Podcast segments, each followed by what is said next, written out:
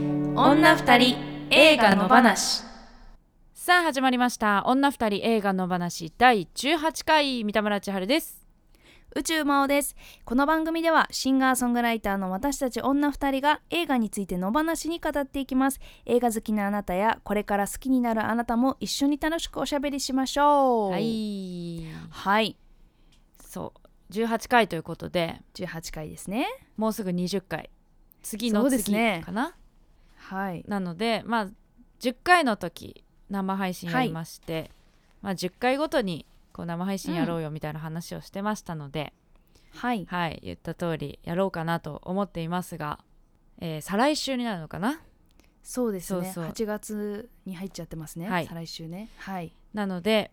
えーまあそれについては何をやるかとかちょっと皆さんに協力してほしいこともありますのではいエンディングで喋ろうかなそれはそうしまし撮っとこょううかな詳しくはねはいはい、なのでまあそれも楽しみにしてもらいつつはい、はいもう夏が来ますね 出ました 季節天気まずはね、はいやっぱアイドリングの時そう間です必よ要かなと思いましたはいなんかさやっぱ一人であのこれリモート収録じゃないですかはいだからそうですね一人でさこうテンション上げるのって割と大変だよね大変だってはいついさっきまはでい一人でテレビうん見てラーメンとか食べてるわけじゃないですか、そうですねで はいでいきないきなり「三田村さんおはようございます」って言 っていきなりここに入るわけですかそらうねですようんなんならもうすっぴんだしそうそうそうあのパジパャマジャマだしパジャマの時もあるしそううんそれでねいオンにするっていうのが、そうそうそうなのでまずは天気からちょっとね天気からねそうですはいあのー入りつ私の、まあ、最近引っ越したんですけどつはい新しい家の周りが割と緑がありましておーいいですねであのセミがすごい鳴くんですよ、うん、ああすでにはいはい、あそっか、うんだからでそういう環境の変化で結構うんありますよね、あるで街中だとうん全然聞こえなかったりしますもんね前に住んでたとこは何も聞こえなかった、うーんそうだったかそうか、うんあの辺確かにそうかもしれないですそうねあおちゃんちはどうですかセミ鳴いてますあうちは割と自然近く派うんのうん家なので、あの朝は鳩が鳴くしああの夏は鳥鳥じゃないやえっと虫虫の音を割と身近ーにえ感じますねでちゃんとムカデとか出るし、ー、はいはいはい迎ゴキブリえとかで出るしはいはいあそうなんで夏す、ね、来たなって感じしますねいやしますねうでもセミ、うん、セミ最近聞きますよいやね聞く聞く、ねえ、うんそうでも単純にあれじゃないですかまあそのお家のあれもあるけど、うん、あのここ23日でセミ急に鳴き始めた感がある、えー、夏来たなって夏感じ来たがっしますてセミが思ってる、うんうん けどまだ梅雨思っちゃってますねそうなんですよね、うん、そうかそうか、うんいやだから割と新鮮なんですよこのセミめっちゃ鳴くなっていう感じがね、でそのうち秋になると、うんすごい涼しい虫の声がしますよ多あーえっ、とスズムシ的なス分スズムシ的な、うんうんうんほんと夜とか、うんあ泣いてるみたいなえ感じしたりしますもん、ー、楽しみでございます、うんいやそこれれ聞いてる人、うんその東京って、はいはいあのコンクリート地獄なんじゃないかと思ってる方も多いかと思うんですけど、うん、東京にもいろいろありましてねありますよね、うんほんと畑ばっかりっていうか、うん、そういうとこもあるし、うんうん意外とね自然も結構あるんですよね意外といや本当に思ってたもん私東京あ岐阜に住んでた頃は東京はマジであの雨が全部黒い とか雪が黒いとか思ってたうん確かに大気からしてもうね、汚染されまくり のまあまあそれはでもあるかもしんないあんのか道路沿いの家とかはそうなのやっかなぱすごいと思いますよ今洗濯物とか干せないとか、あー排気ガスで結構ねうん、排気ガスでとか確かにでもそういう環境の家はまあ多くはないよねうんまあそうですね、うん道路大きい道路沿いあとはねねいやだからさ、湿気湿度がすごいだ、じゃないですかああはいはい梅雨だしね、うん、はい、そういう時のその楽器のうん、お手入れってどうしてるかなと思ってアコースティックギターとか特にさやっぱ、はいまあ、エレキもそうだけど木じゃないですか、そうですねだからそのし湿度の影響をすごい受けるんですけど、うん、なんかちょっと心配になるんですよねこの時期あーん何何してるんですか私はちょっと最近怠っててで最近やさすがにやばいなと思って、三田村さん、うん、あの100円ショップで湿度を吸収するやつあの除湿剤はいはいはい除湿あのタンスに入れるやつあーはいはい除は湿剤を買ってきて、あのケースに入れましたねいいつも楽器はじゃあケースに入れ保存で基本うんでも外に出してる時も半々ぐらいかな、そっかだから部屋ねそうだから部部屋屋は自体がっていうね部屋自体今何もしてないんですよどうしたらいいかな、うんいや私も何もしてないです前はその一応湿度計みたいなの置いてたんですけど、うんうん置いたところでどうするん だって思ってうんねえそのやっぱ一日中エアコンとかつけるわけにいかないしなとか思ったら、だんだんほっといちゃってるんですけどでたまにメンテナンス行って、うんどうすか状態みたいにはいはい、はい、聞いて、問題なければまあそのままって感じネックがねにしちゃってるねとか反っあたりりますけど、ううんん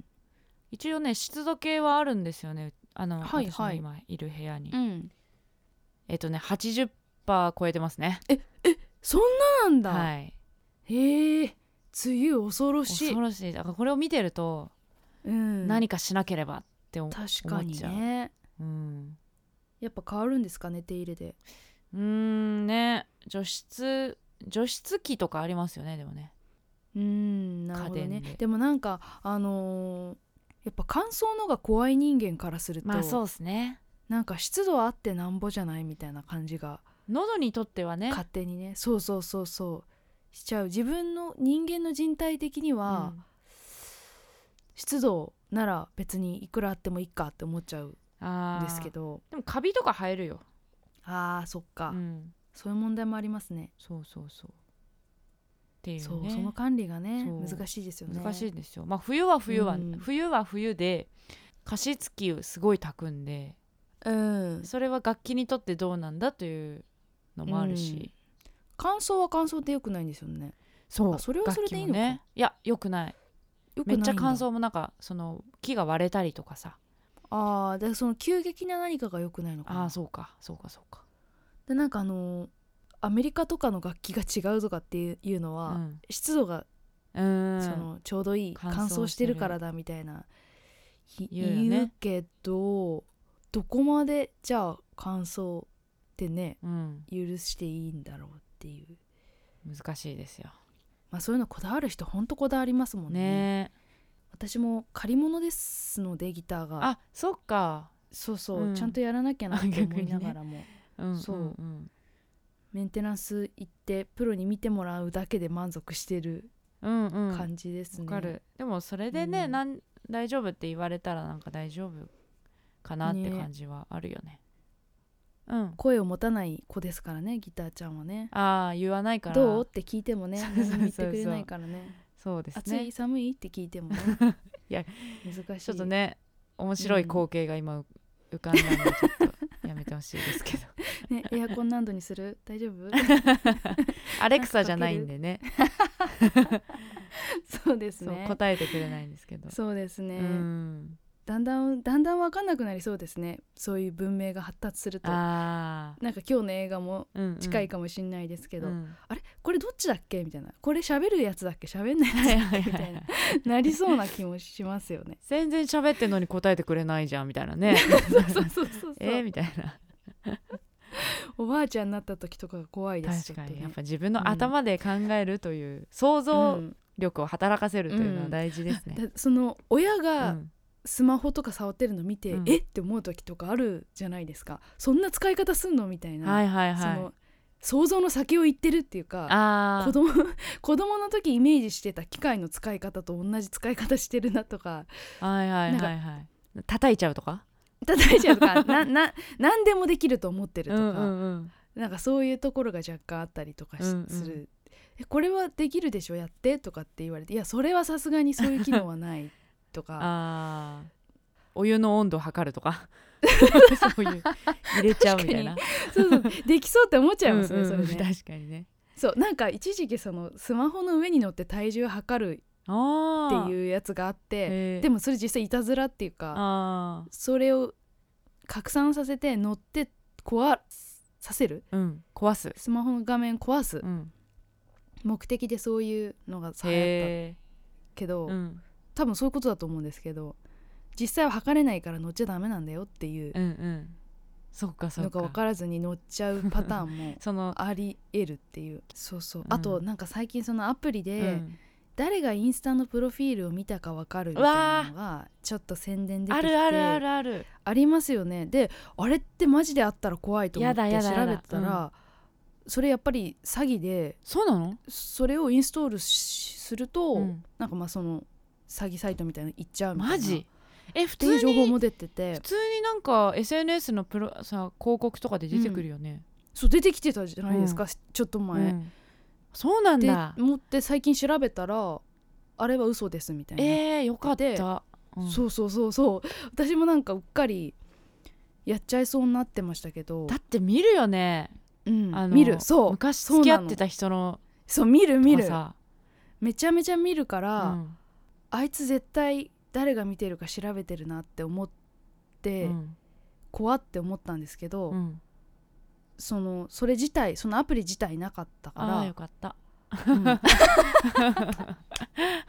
こうやってねみんな身に覚えがありますからね身に覚えあるよやっねぱねでもあんまそうそうそう言えないやつだからさうん、だし向こうも見てんじゃみ見てんでしょどうせってうん思ってたりとかうんうんするのを知りたいっていう気持ちもあるから、なんか人の嫌なとこをさうんついねて、きてる感じするねだけど詐欺だったっていあうあ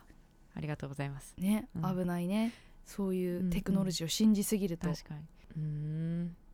怖い本当だかやらっぱ見えないからうん向こう側がパソコンとかもお怖いですよね、おはい おちょっとつなつなげつなげ上手そうですよ監視社会っていうかね監視社会ですかはら、いそうですよ透明人はい間みたいですねはい、い、 きますかじゃいきますかあ、あはじゃあいリアクションメールあごめんな紹さい介しますかそうだはいいつも忘れちゃうお願いします、はいちょっとうまくつなげようとした したんですけれどもした割には その前にねちょっと戻るという言わなきゃいけないのがありましたははい、いえっと前回までのはい感想メールっていうのをうんいただいてます、はいまずはえっとメールでいただいてる方なんですけど、うん野放しネームシネマヒーロー名曲さんいつもありがあとりうがごとうござざいいますます三田村さん真央さんこんばんは今回の課題作「透明人間」がホラーのためスルーさせていただきました潔い代わりと言ってはなんですがまだ見ていなかった第4回の「コンテージョン」を Amazon プライムで見ましたコロナウイルスの第2波と言われている中本当に現在の世界を予言しているかのような内容でしたねできれば映画の中の出来事で終わってほしかったです何年かしてコロナ今回のコロナ禍を題材にした映画が制作されたらキャストはみんなマスク着用なのかなとか小さな疑問がよぎりましたっうんていうことでいただきましたねなんかあのココンンテージョンを見、我々がこの配信のために見たテージうん段階からまた年月が経ってそうですね年月じゃないか月が月何日がヶ月か経って経ってうん月日が経って、また状況も変わってるしねね変わっていやなかなか薬できないなっていうところで本ね当だよ映画は割とすぐできたよ、うね、ん、時間かかりそうですねうんうんはいはいありがとうございありがとまうござすいまそすしてツイッターで「ハッシュタグ二人の話」ではい感想をもらいました、はいえー丸腰さんうん前回の「ウェイブスのうんうん感想です、はい予備知識なしで見てどことなく寄せ集めっぽさを感じましたが制作方法を聞いて腑に落ちました物語より音楽や映像を楽しむ作品なのかなと感じました映像としては海でのイチャイチャシーンのオレンジのネイルがモネの印象日の出の太陽みたいで綺麗でしたうーんはい確かにあのオレンジのうんネイルがね、あのそうで彼す女ねの蛍光オレ蛍ンジ光オレンジがはい印印象象的的でしたねうんはいそんな感じです皆さん感想ありがとうございますはいありがとうございます、では今週の方に行きたいと思いますはい毎週一つの作品を取り上げて語っていきます今週の作品はリー・ワネル監督透明人間女が二人人集まれば映画の映画の話でで日が暮れるダラダだらラだらずるずるゆるゆると今日も平和な木曜日今日も平和な木曜日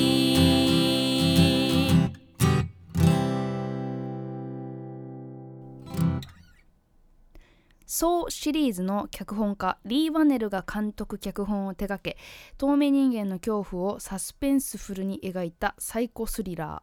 ー富豪の天才科学者エイドリアンに束縛される生活を送るセシリアはある夜計画的に脱出を図る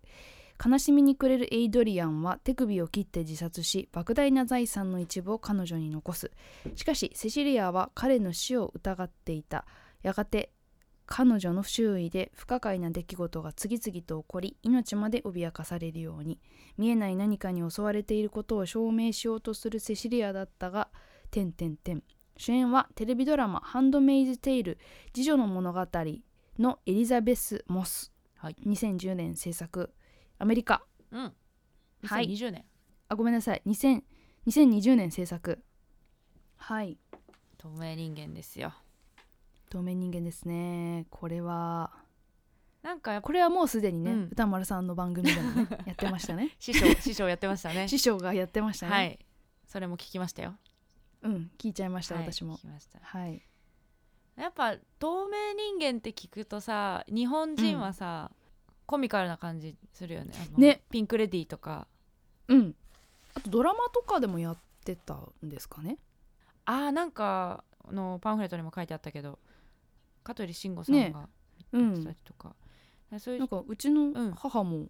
あれ透明人間って予告見たら怖いやつだったんだねとか言ってあー面白いやつなんかと思ってたとはいかはいは言いってたんで、そうですねまあ、そういうふうに思ってる人もいるかもしれないですうね、ん、こちら感想メールをじゃあはいお願いしますいっちゃいますかはい、はいえーこの映画リクエストくれたみつさんはいえーリクエストありがとうございます選んでくれたので急遽もう一回見てきました、うん透明人間から狙われるヒロインが主人公に置き換えたり薬で変身する今までの概念を現代風にアレンジした作品見えない恐怖はスクリーン全体を見渡して緊張感を張り巡らせ主人公セシリアの演技が拍車をかけてよかった緊張感がある反面ツッコミどころが多いの も特徴はい伏線回収やあるワードがキーワードになっておりラストまで気が抜けなくて2回見ても面白かったです、はいということではいにもう1回見てくれたのありがとうございうんあます、りがとうございますでもにそう2回見ると、はいあここもかうんっていうのもあったりして発見が発見がねう、んうん2回見てもうんめちゃめちゃ緊張しましたねあ何が起こるるか分かっててもうん2回見たんですけど、はいはい何が起こるか分かってても、うんでその見逃したとことかを見つける回にしようと思って2回目行ったんですけど、あのそれどころじゃないっていうもうおお話にし集中うんどうしてもしちゃうっていうか、緊張ししちゃって、うんうんっていうぐらいやっぱ引き込まれる演出でしたね。そうですねなんかあー来はるい来る来るって分かってんだけど、めっちゃびっくりしちゃうみたいな。うんうんめっちゃびっくりしちゃあうる。よねそうそうそうえー、ピロシキさん、はい、いつもありがとうございはいありがとうございまます自分的推しポイントはセシリアが病院へ面会に来たエイドリアンの兄に対して「このクラゲ野郎」過去クラゲでしたっけ推しの割に正確に覚えていません笑いっていうところですこれ2回目見に行って、はい。あんたはクラゲみたいなやつね」っていう感じだった気がするあークラゲは合ってましったていうね。セリフがね、ううんん言ってたんですけれども骨抜きみたいなことだよねうんうんんうん、っていうのを言ってました、はいそして、えーセシリアの孤独な戦いは誰の目にも見えない本物の透明人間との戦いですが現実の世界には完全に顔が見えているのに組織や社会全社会全体が見えてないふりをする透明な体のフェイク透明人間が存在していますそしてそこから発せられる透明な命令にいいダクダクと操られるクラゲ野郎が権力講座の要所要所にうようよ生息しているような気がしますうんエンターテインメントを何のためらいもなく不要不急と言ってしまうような風潮とクラゲの大量発生はおそらく深い因果関係があると睨んでいますあくまで個人の印象ですが、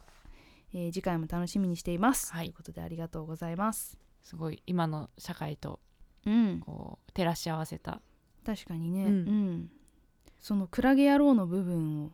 そそういうふうに拾うのかと思って2回目そういうふうに私も見てみました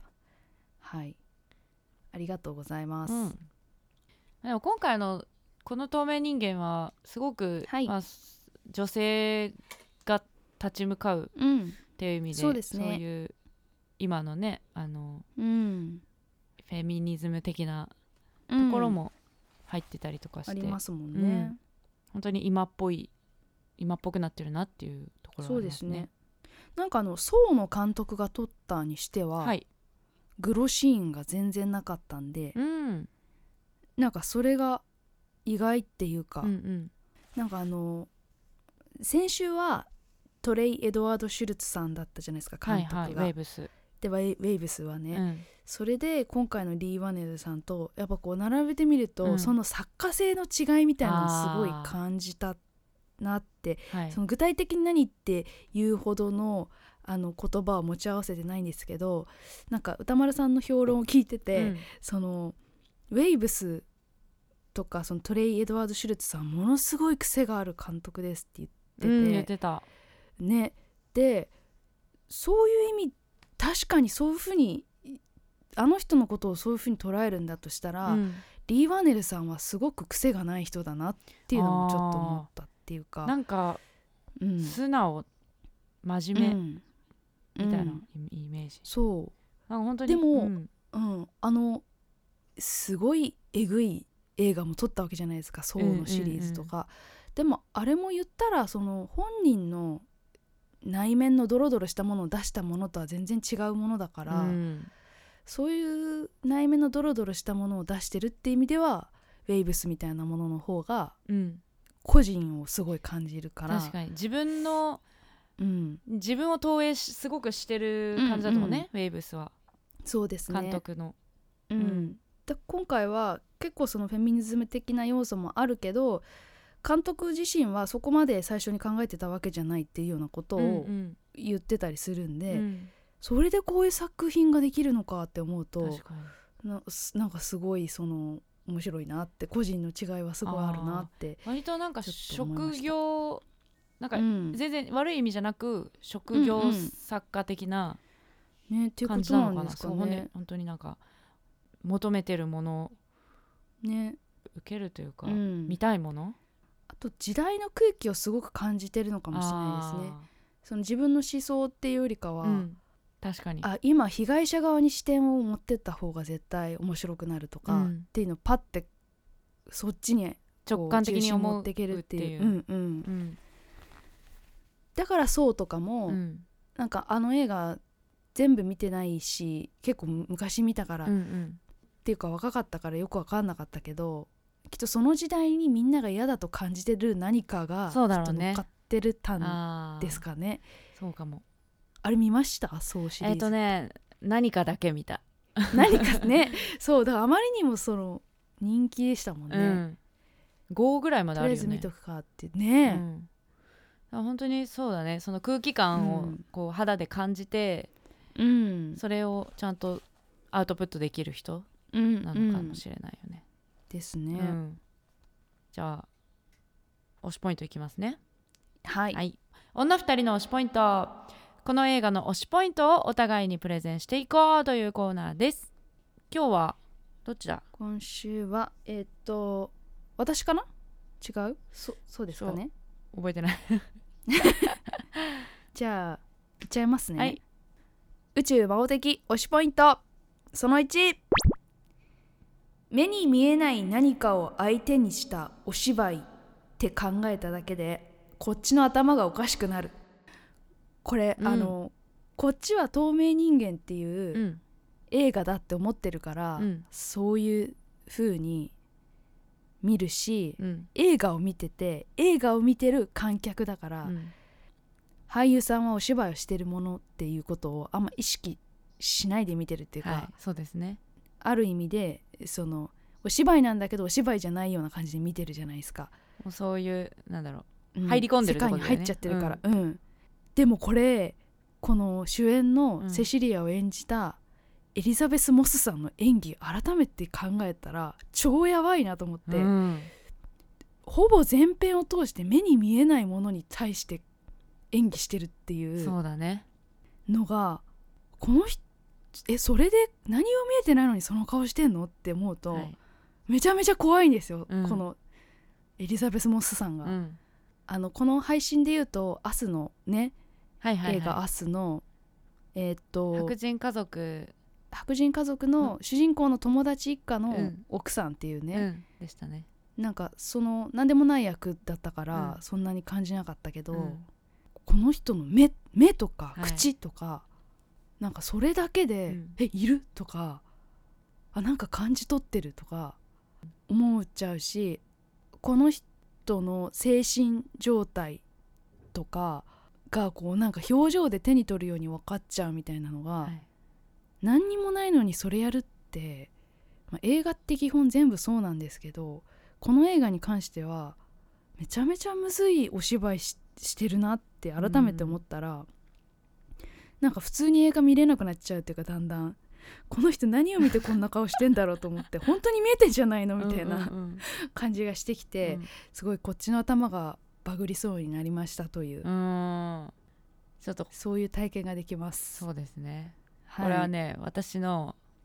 は推いしポイントその2と一緒でしたのでに はいなるほ2どを1にして言いたいと思いますお願いします三田村千春的推しポイントその2改め1エリザベス・モスの狂気の顔面力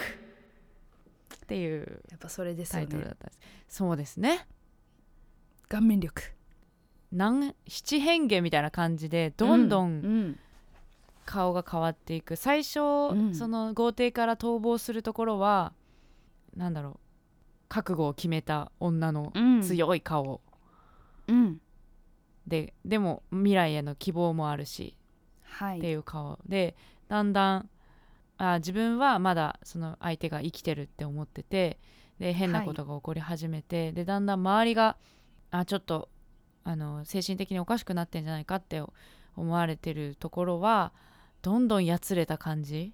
うんのメイクだったり表情だったり、で本当にあこの人本当におかしいんじゃないかなって見てる方も思ううんうんぐらいの狂気じみた感じ。うんからの最後のあの美しさねえはい始まった時と終わった時でも顔っていうかもう別人のうんなんですよね、そう、もうもちろんメイクとかもあるだろうけど、うん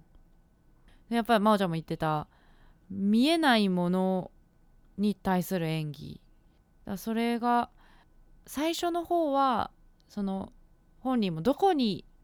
いるかわかんないけど何かおかしいっていううん気配だけ感じてるみたいなところはところもすごいしうんそのだんだんこう感覚が研ぎ澄まされていやここにいるっていうことが分かっうんてる、見えないけど、うんっていうところの演技って絶対違うからそうですなんねかそこの違いとか見てる方は観客は一緒なんだけど、うんそのそうそうその感じとかうんすごかった。そのうん旗からしたらあこの人ちょっと頭おかしくなってるかもってうん思われるような顔、うんなんだけど本人の中では明らかな事実があって、うんそれを何とかするために焦ってる顔うんっていうなんかそのどっちにも見れる顔をそうねしてるっていうのがうんなんかすすごいですよねどういう解釈でうんお芝居にに臨んでるんだろうと思ってたら、そのパンフレットでなんかいいお芝居をするコツはよく寝ることとか言って書いてあって、 うんこんな声かどうかわかんないですけど、えそんそれだけみたいな逆にもっと自分を追い込んで、うんうんおかしな状態にしないとああいう顔ってできないんじゃないのって思ったんですけど、うんなんかよく寝て寝る前にはお酒一杯飲んでそれだけみたいな感じでパンフレット書いてあったから、ちょっとなんか本当にこの人の演技は技術技術力って感じがして、うんどんな勉強をしたらこんなお芝居ができるんだろうっていううん不思議になりましたね。そうですねうん、アクションみたいなこともねねありますし見えないものと戦う、そうですうね、ん、ちょっと違う話かもしれないんですけど、はい前その私お芝居のワークショップに行あったことがあるっていうような話をしたと思うんですけど、はいはいまあ、それは私自体は別にその何かを勉強したことがあるわけでもないし、ーうんそそこでお芝居を勉強しようと思って行ったわけじゃないんですけど、うんうんその演出家の人のファンでただ単にでそこに行ってみたっていうだけなんですけど、うんまあ、結構そこには女優さん目指してるとか俳優さん目指してるっていう人が結構来てて、うんまあ、そういう人に対してのその、まあ、演出家であり俳優さんなんでその人は、うんまあ、結構その演技のメソッドみたいなものもはいはいちょこちょこ話したりしてたんですけど、うん芝居ってその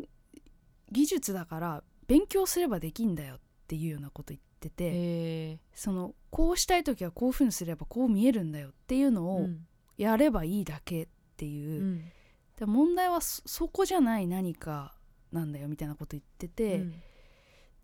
なんかその先はちょっとわあのー言葉では覚えてないんですけど、うんまあ、その例えばダンスを表現するシーンを踊る時に、うんダンスが踊れなかったらそれはダンスを踊れる人にならないしでもそんなの勉強すればすぐできるようになるからうんっていうなんかその勉強演技の技術っていうのはそういう意味では必要なんだなっていうのをすごい思ったりして、えでその技術があった上で何をするかってことがきっと大事なんだなと思って、ーはキッいズってなりまキしたッね。ズだねキッズって なまありまでもしなた。ん音楽でもそうかもしれないし本当本当、うんそうそう思ってうんきついそうだよなってうんうん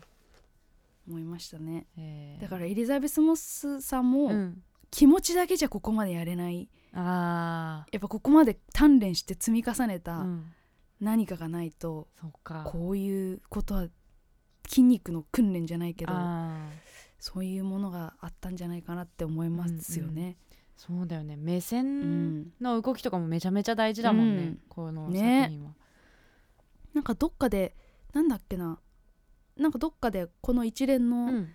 取り上げた映画の中の何かのパンフレットか何かの記事で読んだ気がするんですけど、うんあの動物になりきる演技とか、うんそういうメソメソッドがあるんだみたいなこと誰かが言ってた気がして、うんでそのきっと演技のうん有名な学校とかに行くとそういうのを勉強したりするのかなと思ってはいはいはい面白そうですよねなんかその猫になりきる演技とかオウムになりきる演技とか、うんそういういろんなことををやるとそうかね、そういう本能的なところうん、で、を研ぎ澄ますというかそこをうん、どうやってるかを自分で観察するみたいな、うん、とかその筋肉がこうだからこういう動きになるはずとかああなんかそういう研究人人っていうかものをを観察する研究する目とかがそういううの人以外のものやると養われそうだなとか、確かにそうだねうん、思いましたね。はいじゃあねこれを聞いてる俳優志望の方はうん、頑張ってください、ねみんな皆さんどんな勉強してるんですかねお芝居の勉強って何するんですかねねちょっと喋ってみたいねねいつか俳聞優いてさんみとたいかでをすよさ、ね。ねゲストに呼んでそれも一個目標ですね目標がね、はいそうですね俳優さんすごいじゃあその2いきますかはいその2いきます、はい宇宙魔王的推しポイントその2容赦なく倍返し映画すごいタイムリーちょっとははい流行りに乗ってみましたさっきこの収録直前に録画した半沢直樹を見て たわ、あれなんか、うんあのパワーアップしてますねあのねあの顔芸大会になっ てる OK ですね、うんあれもね見てる顔力大会いや私はちゃんとは見てないんですけど、あのーたまにあ本当あの再放送みたいなのもやってますよねああ世の中総とか集編みたいなのやってたねあそれか、うっんていうかまだそんなにたくさんやってないですかあもしかしてえっと今2はこの間2話だった、なるほどうね、んでもやってると分かる存在感がありますよねわかる圧圧あるし 圧ありますすねごくあのみ水戸黄門みたいな感じだから、ねもはやそうですよね、かん大河ドラマというかそ時代劇の世界ですうよそうねわかりやすいっちゃわかりやすい、そうですようんね、あそうそうあそそううそうそそうう そうそう 半沢直樹の話になってたなんだっけ えっと倍返し映画ですこれは おしかも容赦ないですねあのさっき三田村さんも言ってましたしあとは、えっと、そのエリザベス・モスさんがうんフェミニストっていうふうに自分のこと言ってた通りに、うんうんまあこれはフェミニズム的な要素が結構多い映画だと思うんですけど、はいなんかそのえーっとやっぱ性犯罪とか、うんその女性が被害を受けるその DV だったりとか、うんうんそういうものってこれまで声をたくさん上げてきてもとにかく取り上げてもらえないっていうう、んとにかく無視され続けてきたっていうそういう背景があって、うんでまあそれでそれがもうかなり盛り上がって MeToo 運動につながってるとこがあると思うんですけど、はいその最近の MeToo 運動のそういうのに詳しい人の話をこの間ちょっとネットで見たりしてたんですけど最近の MeToo 運動の中ではその被害者の人の声をとにかく信じるっていう、うんうんそういうそのとにかく信じるところから始めようっていう考え方が結構うーんあって、まあ、その何かとそのそんなことあるわけないだろうとそかうかその、あのーそれはお前の思い込みだとか、そのそれはお前に持ち度があるとか言われてとにかくなかったことにされてきてしまった人たちがたくさんいたかうんら、うんそういう人たちの声をまずは信じる、うん聞いて信じるっていうところから始めましょうっていう風なことが今結構あの言われてるらしくて、うんでまあその見えないものとしてないことのようにして扱われてきたことをこう世間の目にさらすっていう、はいそれをこの映画では成し遂げようとうーんしてるっていうところが、まあ、すごいかっこいいとこだなと思いましてそうだうんうんそれで最後は、えーセシリア主人公自らが自分の知恵とうん自分の行動でもう容赦ない反撃をしたという、うんうんそういうめちゃめちゃ気持ちいい映画になっててそういう意味でもすごくいろんなそういう被害者の人たちに勇気を与える映画になったのではないかというふうにうん思いました、まあ、なんか監督はそういう意図はないっていうことでしたけれども、うんなんかそそこがねまただからそういうタイムリーなところにちゃんとメッセージを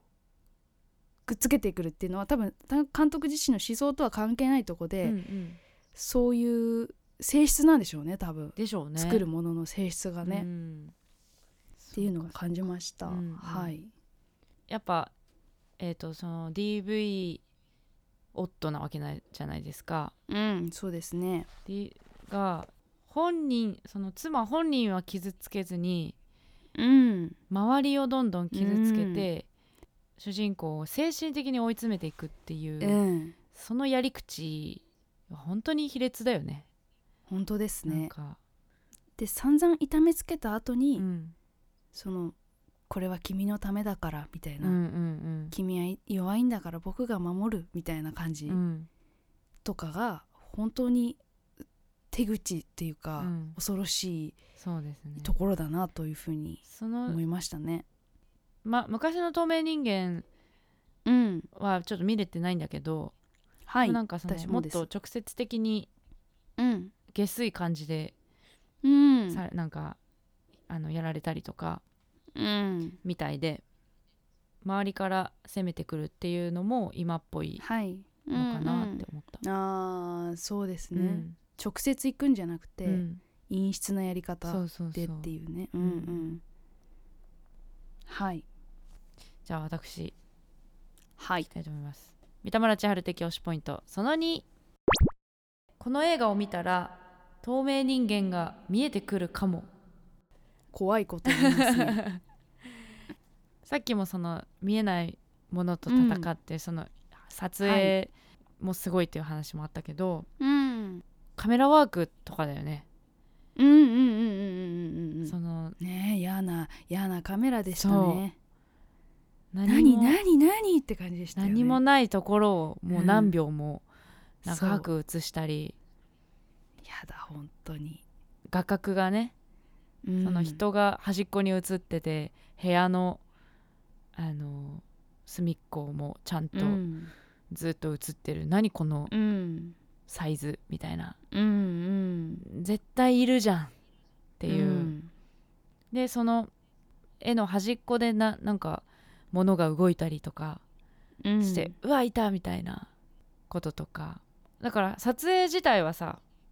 本当に何もないところをただ映してるそうですねわけだから、うんまあだからすごい低予算はでいそれでいけた映画なんだけど、観客としてはもうあここにいるっていうなんかだんだん確信が持ててくるというか、そうですねうんだから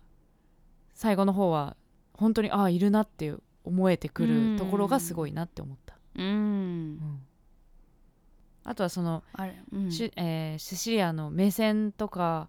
はい体の動きとかでも、あここにいるうんんだろうなって思ったりとか、まあそういうのも含めて計算され尽くした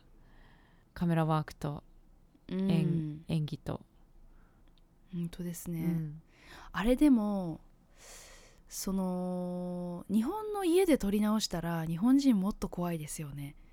おーあれってなんか外国の家だからちょっとすっきりして見えちゃうとこはあると思うんですけど、うんあんま馴染みがない家だからうんはい、え日本の家の中であれやられたら結構もうみんな立ち直れないんじゃないかなと思って 日本人あーあー狭いなんかし何もないうん狭いし何もない空間ずっと映されたりしたら、うん普通に生きていけなくないですか明日から、いやあの自分家で撮影されたら、もう住めない よね ですよねいる気がしちゃって、 ねえ、うん、あれはよりその馴染みがある風景だとあーより怖いかもってちょっと思いましたうんうんうんうんやっぱ日本の家ってさ、まあ、基本的に小さいから、そうですねあの普通に物理的にぶつかるんじゃないかという、うん器確 具かに隠れられないんじゃないかっていうのはありますね今回の透明人間はうん物理的にはいるから、確かにそねのまあ、そこがねそのこの作品のツッコミどころの一つでもあるんだけど、まあ結構ツッコミどころは正直結構ある。まあねううんん、いるんだったらこうなるはずじゃねみたいなのそうそうそうそうもね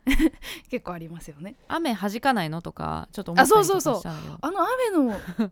雨であった意味ってうんなんかあったのかなとかね、そうねあれ雨であることの面白あーさ確みかにたいなどっかで出てくるのかなってそれこそ伏線じゃないけあどのああのちゅ駐車場のとこですかねそうそうそうそう,、うじゃあその前に「今夜は雨ですので皆さん気をつけてくあだあーはさい」いみはたいいはな天気予報が流れてたから、い、はいあ、雨雨をなんか使うんだなセシリアはと思ってたら確かにねなかったねそうじゃなかったような気がしてうんそうかでその人の目に見えてないだけであの、うんだったら雨を弾いて人の形になるあー確かにはずじゃ確かねにとか確かにそれ使えましたねとかねもっそとの手法をねそうもっとなんか誰かとぶつからないのすごくねとか、確かにうね、ん、ああそうそうそれは思った確かにまああとはその精神病院のセキュリティ、確かにねうん、とか、うんあとその生体認証じゃないけどなんかそのうん、体温サーモグラフィーみたいな、はいはい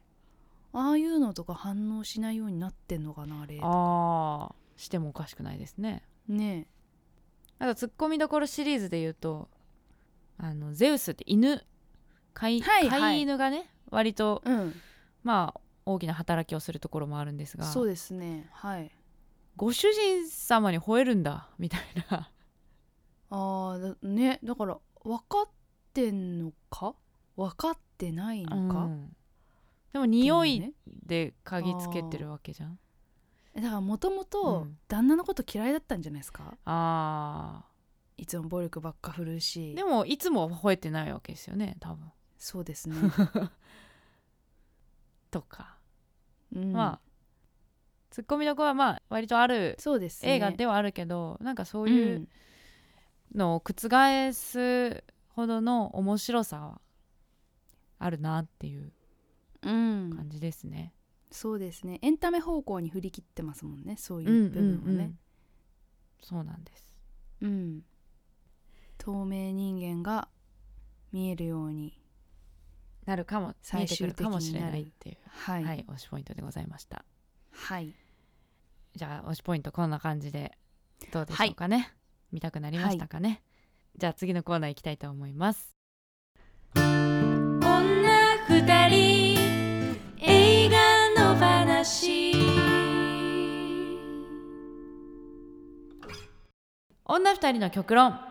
この映画に関する女二人の勝手な極論を交わそうというコーナーです今日の極論は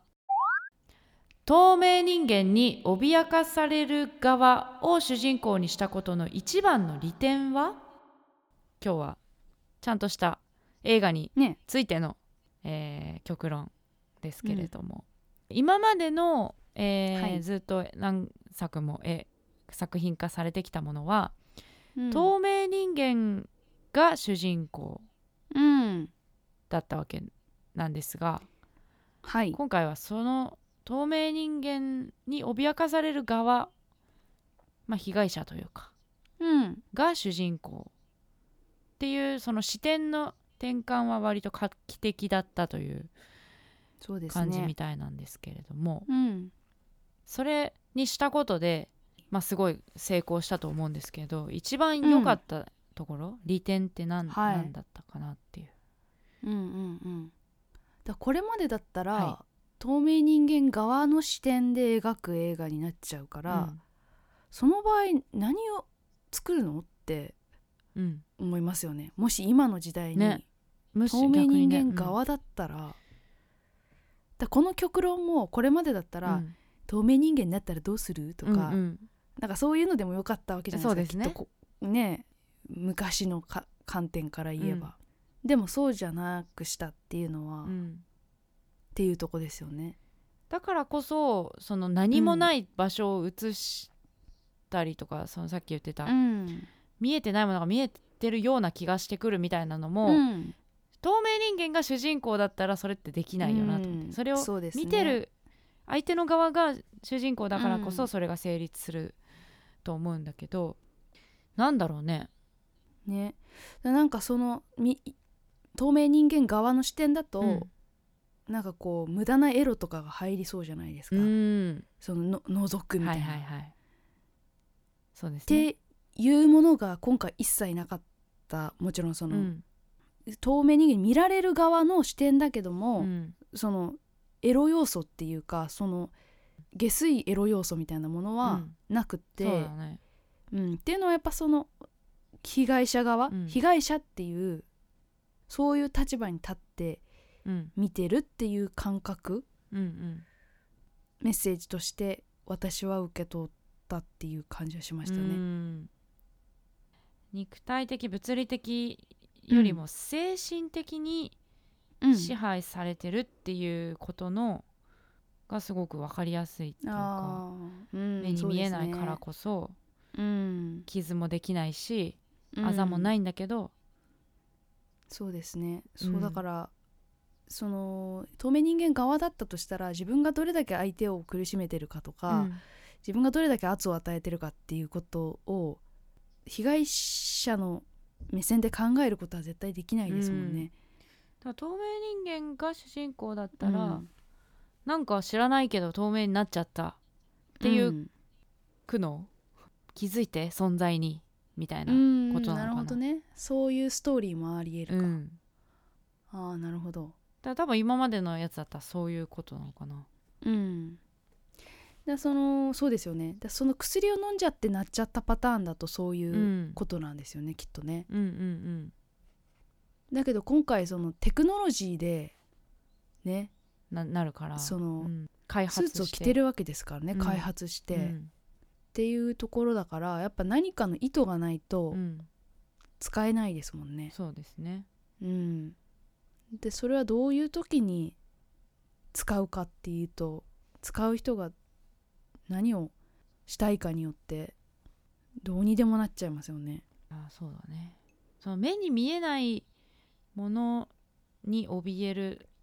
精神的に支配されるっていうのが、うんそのどっかにパンフレットかな書いてあったけど、うんそのねあ歌丸さんが言ってたのかなネット社会ととも通ずるみたいな確かに、とね、ころで、その実体のない匿名のものに支配されたりとか,、かまあ監視されてるように感じるとか、うんなんかそういうのがまあうん、今っぽくうん、なってるところだからやっぱ現代で透明人間やるんだったら、その僕に気づいて存在に気づいてっていううん時代じゃないから、今ってそうですね誰でも発信できるしそうじゃなくて、で僕に気づいてがどれだけうんうざいかって いう、うざかったのかっていうねできっとそのネットとかでうん悪口書く人とかうもんかまってじゃないですか、はいはいはい、最終あの奥底にあるうん、欲求としては、うん僕にかまって私にかまってが行き過ぎてそうなるうん私はこの世界の片隅で生きてるのになんで僕に気づいてくれないんだみたいな気持ちうでん悪口を書いたりとか、その、でその、ううんん大きく見せたいみたいな、大きく見せたうんい自分の影響力うをん気づいてほしいみたいな、うんうんでその僕にかまってはが行き過ぎどれてだけ、うんもうそこもういいよっていうそうそうそうと透明になったなっちゃったとか知らんかなっていう,、んんんその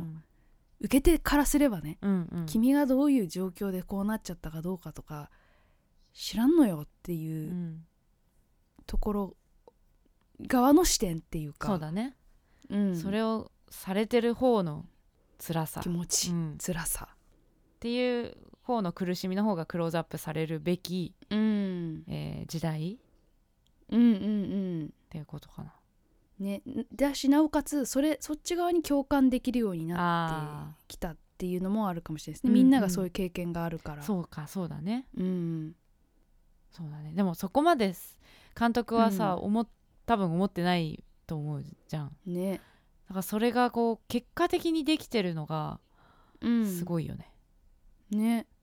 なんかこうなんとなくひょうひょうとしてる印象をうん、感じ取ってしまいますね監督からなねん、か逆にした方がいいんじゃないかなって打ち合わせ中に思いついてみたいな、うんうんうんうん言ってたけどね、うん普段からずっと考えててとかじゃないんだっていうね、んんじゃあ極論的には一番の利点は何今っぽい今今っぽくなった 超薄いけどなんかチャラい 薄くてチャラい、僕ねみたいなうんそうですねでもそうですよね、うんだからそそっちの方が共感されるってことですよねきっとねそうですねみんな脅かされてるかうら、んうんそういう DV 性犯罪、うんネット社う会、んそういういろんなものうにん怯えているといううんところで共感しやすくなるってとこですかね、そうですね現代うん今の時代にマッチしていたはい今っぽいっ今っぽいていうことですね利点としてははいはい、だと思いますおめでとうございますはいはい。 では、エンディングいきたいと思います。はーい今夜朝まで映画もいいよね二人の話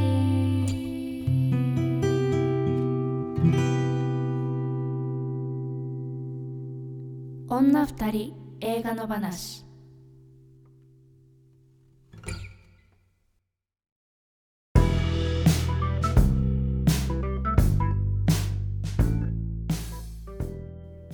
か、あのはい過去の透明人間も見たくなりましたね、そうですね、はい、2000年もある、ね、うん2000年が1個前かな、ねでもともとは小説なんですもんねあそうかそうか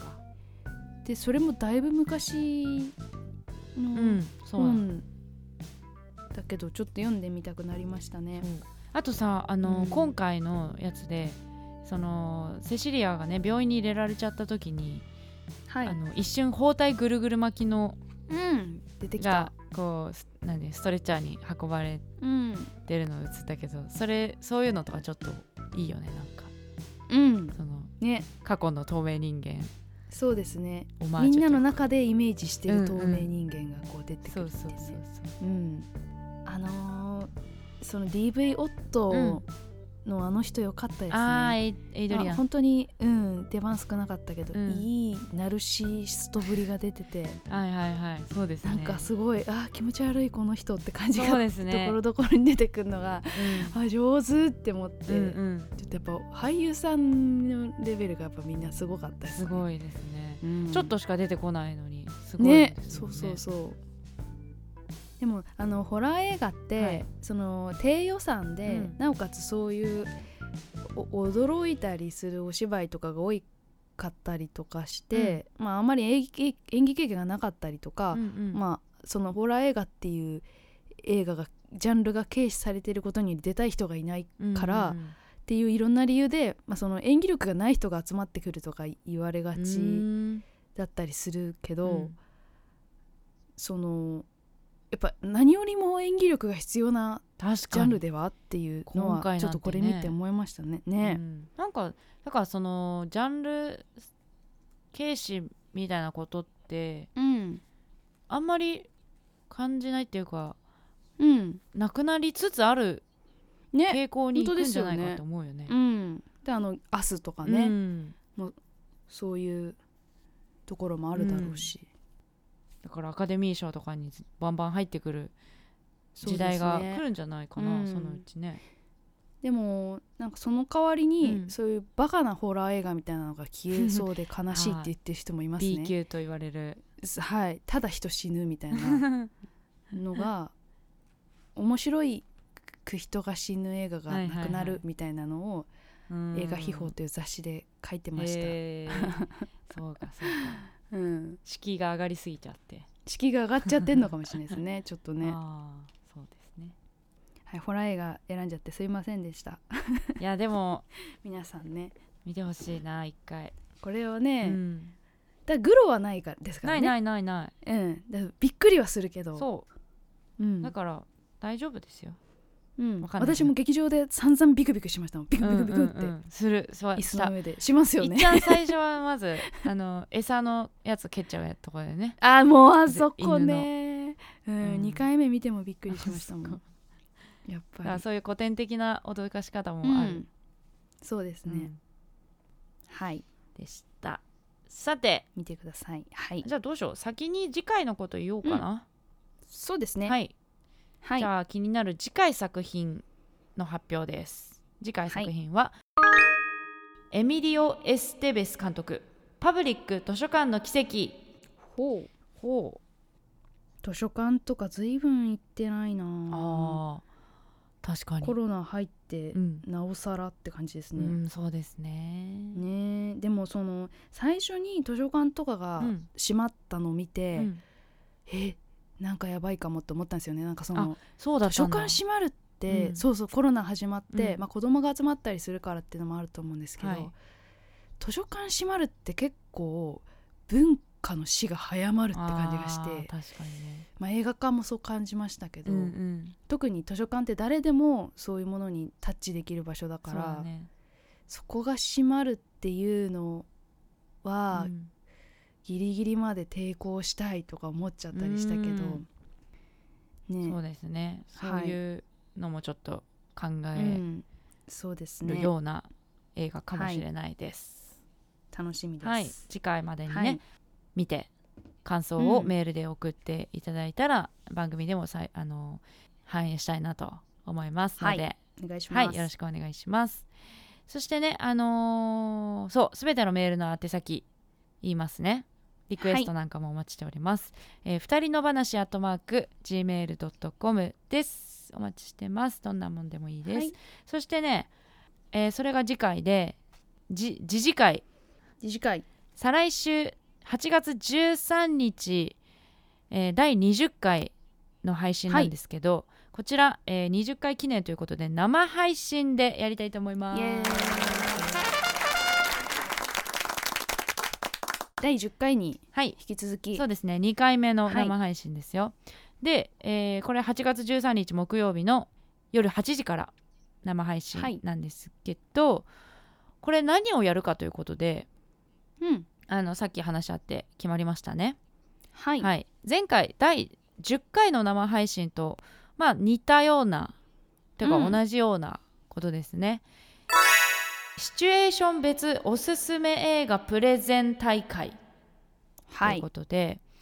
えー前回だとあのお題をもうこっちで決めといて例えば、うんえー失恋した時に見たい映画とか、うん仕事パーでティーで、あパーティーで、そう本パーティー流したいやつとかねで流したい映画とうか、ん、おお題を決めといて、えーそれについてあの1個ずつ映画をプレゼンするというはい感じで、えーであと見てる人あのね生でコメントでもおすすめ映画聞いたりとか、あとメールでも事前に募集したりそとうかですねそういう感じでやりましたがそれの、はい、まあ、今回も、えーシチュエーション変えてですね、うんおすすめ映画プレゼンしていこうということであのそのシチュエーションっていうのを今回皆さん募集したいなというふうに思います。そうですねはい。まあさっき言ったように、えー失恋した時に見たい映画とか、じゅ受験戦争の時に見たい映画とか、うんまあ何でもはいいはいはいいんですけど、えーうんシチュエーションを送ってください。でそれはいを、えーお題を決めて、それについて私たちが一本ずつ映画を選んで、その当日発表していくという感じです。はいはい。で、事前にもらいたいので、8うん月10日くらいまでにこれはシチュエーションをね、いただきたいなと思います。そうですねはい。はいでそのシチュエーションと合わせて、あの自分のおすすめとかを書あいあ、ていそうたでだすね。くとねうん話が広がるかなと思うんでねちなみに自分だったらこれですみたいな。うんうんうんうんねそうですねもし思いつかなかったら全然シチュエーションだけもらっても全然いいですよ。はい、はい。もう思思いつきでバンバン送ってほしいですねそうですね。はい、はい。よろしくお願いしますお。願いします、えーすべてのメールのあと宛先は二人の話アットマーク gmail.com にお待ちしてます。えっとこの第10回の時とかを見てもらうとねどんな感じかあー確とかかにわかるかもしれないんでまあ、その過去回を見てうんいただくためにですね、はいえー YouTube うんに上がってますので、そうですねぜひ見てみ YouTube てくはださいはいあの映像っていうか顔出しで、はいはい、やってますので、はい、はいでその音声版がポッドキャストにうもん、上がってますので、それぞれ、えー他の過去回も合わせて聞いてみてください、はい、えー YouTube はチャンネル登録グッドボタンそしてコメント等よろしくお願いしますお願いしますそしてえっと Twitter で「ハッシュタグ二人の話うんで」まあ、そのシチュエーションをつぶやいてもらったりとあかそれもいいね番組の感想とかね、はい、映画とかねの感想を、えーつぶやいてもらえたらいいなと思いますので Twitter アカウントもフォローお願いしまおす願いします。はいはい、そしてじゃあそれぞれの、えーシンガーソングライターとしての告知事項があれば、えー、と宇宙マンうはん9月23日にベストアルバムを出しますので、それの予約とかがいろんなとこでできるので、見てみてくださいホームページに載ってるので多分はい見てほしいです。それぞれ違うんです、でね、あとそうなんでうんす、うんうんで特そうそれぞれ特典とかも違うので見てみてください。はい、で、えー楽天のアプリがあって、うん楽天 TV っていうアプリがあってでそれのあの「ミュージックパレード」っていう番組があって、はいおあの名古屋の ZIPFM の,、うんあのパーソナリティの白井なっちゃんが、うんうんその子のあその番組をやってるんですけど、うんちょっとコロナで移動できないってことであー代代々 MC を務めさせてもらうことになりまして、はいで8月の毎週水曜日はそちらで MC をさせてもらいますので毎週水曜日8時から、うんえーっと配信してますので楽天 TV のアプリをダウンロードして「ミュージックパレード」という番組をよかったら見てみてください、はい音楽番組ですか音楽番組なんで、ですんそうあでもねあとね映画の話とかもしたりとかするのへーではいじゃあもう水曜8時木曜8時の連続ですね確かにそうだこの番組はそうですね木曜8時ですからはい、はいそういう感じになりますそうねいう感じでじゃあ行きましょうはいお願いしますはいはい、はいそんな感じです私三田村千春は毎週月曜日に生配信をやってます、えー三田村千春の YouTube アカウントにてやってますのでよかったら見てみてくださいそして、えーオンラインライブが決まりました、うんはいはい三田村千春オンラインライブ、えー全員最善というシリーズのボリューうんム3がですね、8月17日月曜日、えー今回初めてレコーディングスタジオからの、えーはい、無観客生配信ライブですねでしかも、ええーー超久々の一人じゃないっていう、あーはい、編成で、えーやりますあの初の編成かなベースとうん鍵盤と私っていう3人でやりたいと思いますドラムがいないんだドラムいないですうんうんうんうんはいベース面白そうベース中村翔子ちゃんそして鍵盤が山本健太さんという2人と一緒にやりますのうでーんこれぜひ見てほしいですねあのツイッリハスタはいリハスタでもなければライブハウスでもなくてそうなんですよレコスタっていレうコスタなのでね音めっちゃいいと思いますあー確かにはいぜひ見てほしいですねうんあうんうんのチケット購入 URL とかは SNS だったりホームページに載せてるのでそこからぜひ、えーチケット購入して8月17日見てくださいよろしくお願いしますそんな感じですはーいじゃあ終わります。はーい終わりますそろそろ終わります はい、あのね、第20回に向けても、あのそうですね盛り上がっていきたいなとうん思いますので、あそう TikTok のあちょっとアイディアとかちょ出たっと今温めてるんで、うん第20回の時にちょっとじゃあ発表しますうわー、ちょっとドキドキビクビクしながらお待ちしてます。はい、はい。ということで、ここまでのお相手は三田村千春と、宇宙魔王でしたあいいさようさなようなら。ら